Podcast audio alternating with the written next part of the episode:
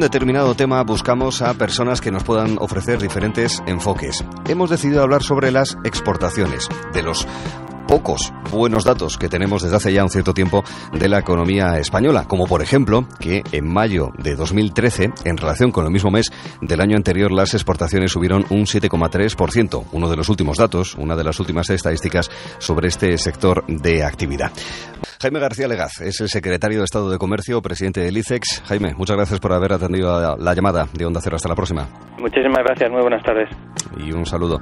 Pero ya digo que queremos seguir ahondando en este asunto y un poco en la línea de lo que le hemos preguntado eh, en última instancia al señor García Legaz eh, sobre el tema de aquellas empresas que quieren eh, abrir mercados hacia el exterior porque quieren o porque se ven obligadas a ello.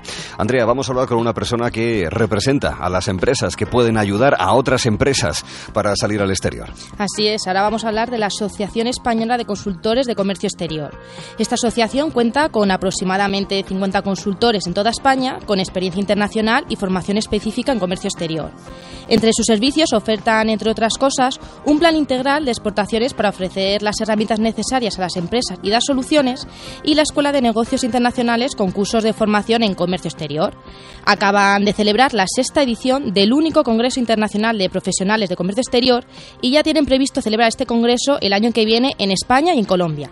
Tenemos con nosotros a su presidente, Miguel Ángel Martín.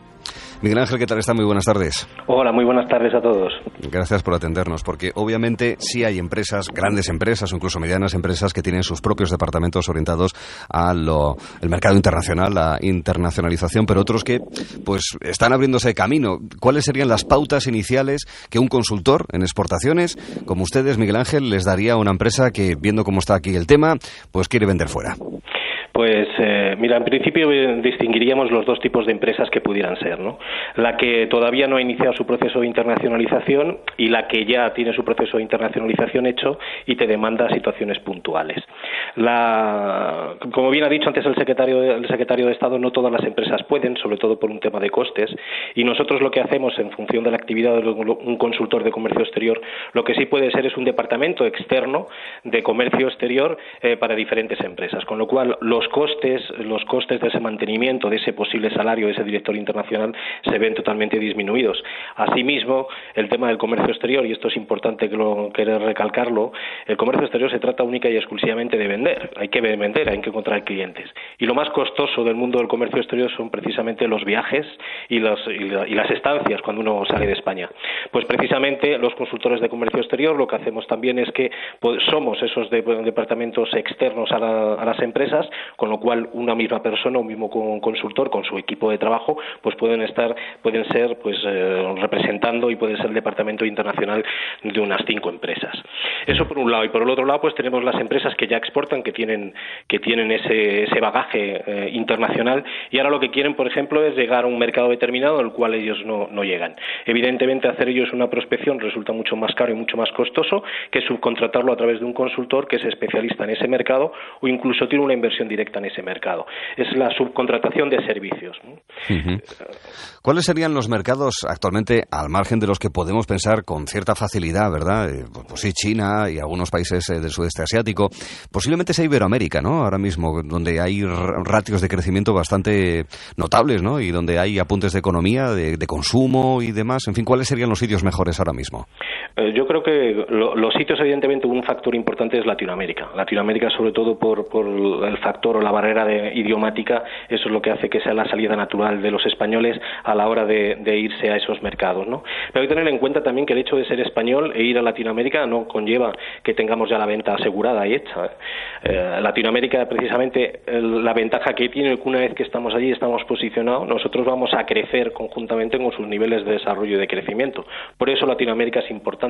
Pero no solo Latinoamérica, sino también otros mercados como, por ejemplo, África. África es un mercado desconocido, lo tenemos aquí al lado. Nosotros somos un punto de encuentro con África, sobre todo para, también para Latinoamérica, y, es un continente y unos países en los cuales se les visita muy poco, por un nivel de desconocimiento, sobre todo generalmente importante por parte del empresario y por parte de muchos profesionales también que ven a África como, pues eso, como el país donde, donde ocurren muchas cosas malas. Y no todo lo contrario. Cosas malas suceden en todo el mundo, pero África es un país totalmente positivo y mm, que, merece la pena visitarlo porque sus niveles de crecimiento también en determinados países eso es sumamente importante, con lo cual nos subimos al carro de su desarrollo y de su crecimiento. Y yo no dejaría también mm, países que están en Europa, que no forman parte de la Unión Europea, pero que tienen ese mismo nivel de crecimiento y desarrollo y que son bastante desconocidos para el mercado, para, para los españoles en general. Me estoy refiriendo, por ejemplo, al caso de la República de Albania, que está, que está uh, aquí al lado, que es, es Europa, con un nivel de desarrollo ya también en la antesala entre la Unión Europea, o puede ser la misma Macedonia, o los países eh, de la, de la nueva ampliación, como pueden ser los Bálticos, incluso en la misma Croacia, eh, que acaba de, de, entrar. de, incluirse, de entrar en la Unión Europea. Son países que los tenemos aquí al lado y que muchas veces, en el, cuando nos dicen el tamaño y algunos de los clientes, algunos empresarios, dicen que son mercados muy pequeños. O sea, ya, pero usted seguro que quiere entrar en el mercado de Madrid, que es su población, y cuesta mucho entrar. Bueno, pues allí le va a resultar mucho más fácil.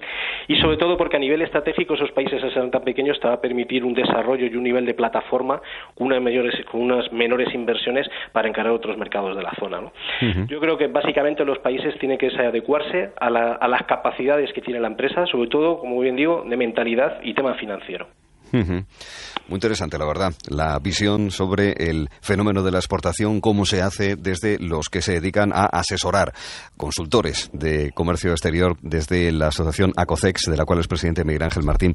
Miguel Ángel, muchas gracias y buen verano. Muchísimas gracias a vosotros. Muy amable y hasta la próxima.